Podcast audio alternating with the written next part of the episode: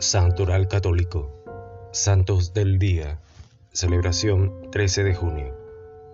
San Antonio de Padua, sacerdote franciscano y doctor de la Iglesia. Su nombre de bautismo es Fernando. Portugués de Lisboa, nace en una familia noble en 1195. Se supone que el 15 de agosto. Tiene 15 años cuando entra a la orden de los canónigos regulares de San Agustín se prepara para el sacerdocio en Coimbra, Portugal, en el monasterio de Santa Cruz.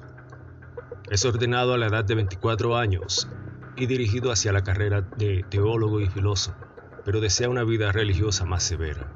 La convulsión estalla cuando llegan a la iglesia de la Santa Cruz los restos de cinco misioneros franciscanos torturados y asesinados en Marruecos de la regla agustiniana a la regla franciscana.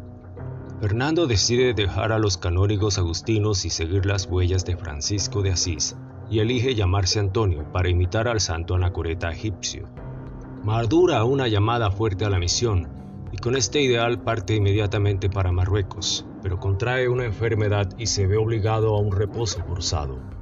No puede predicar. No le queda otra que volver a Lisboa, pero una tempestad lleva la nave en que está embarcado hasta las costas de Sicilia. Antonio se cura y en 1221 llega a Asís, donde Francisco ha convocado a todos sus hermanos. Esta es la ocasión para conocerlo en persona. Es un encuentro sencillo. Antonio fortalece su elección de seguir a Cristo en la fraternidad y pequeñez franciscana, y es enviado a Romaña, al retiro de Monte Apolo. Aquí se dedica sobre todo a la oración a la meditación, a la penitencia y a trabajos humildes. Antonio Predicador En septiembre de 1222, Antonio es enviado a predicar a Forli. Aquí se revela su talento.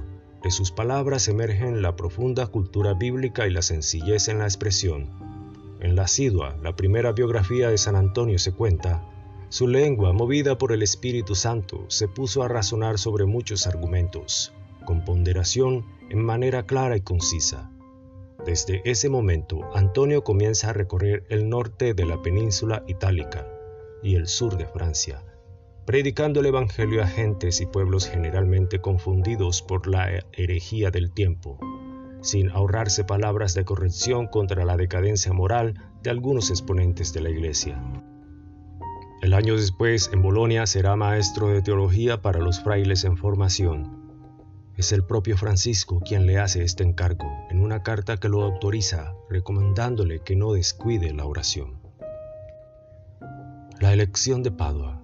Por los talentos que muestra, puestos al servicio del reino de Dios, Antonio a la edad de 32 años es nombrado superior de la Fraternidad Franciscana del norte de Italia.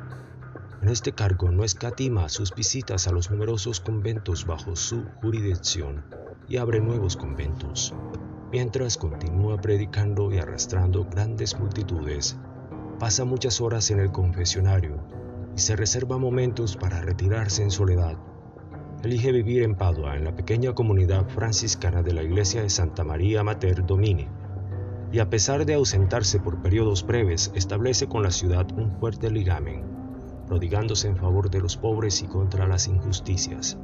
Será en Padua donde escriba los sermones, un tratado para formar a los hermanos en la predicación del Evangelio y en la enseñanza de los sacramentos, sobre todo la penitencia y la Eucaristía. Su sermón de la Cuaresma en 1231 es considerado su testamento espiritual, en el que se debe incluir su amorosa dedicación por horas y horas a la confesión. Celebrada la Pascua, Antonio, que ya tiene problemas de salud y está bastante deteriorado por las fatigas, consciente retirarse por un periodo de convalecencia con otros hermanos y acepta la invitación a un retiro y meditación en Campo San Piero, a pocos kilómetros de Padua. Pide que le sea adaptado un pequeño refugio sobre un gran nogal para pasar las jornadas en contemplación y dialogando con la gente sencilla del lugar, volviéndose al retiro al anochecer. Es aquí donde tiene la visión del niño Jesús, 13 de junio le sobreviene un malestar. Comprende que su hora ha llegado y pide que le lleven a morir en Padua. Es transportado en un carro de bueyes, pero llegando a Arcella, pequeña aldea cerca de la ciudad, expira murmurando, Veo a mi Señor. En deuda con San Agustín en el pensamiento, Antonio conjuga de forma original mente y corazón, búsqueda de la especulación y ejercicio de la virtud, estudio y oración, doctor de la iglesia, en Padua le llaman simplemente el santo. Gracias, gloria a Dios.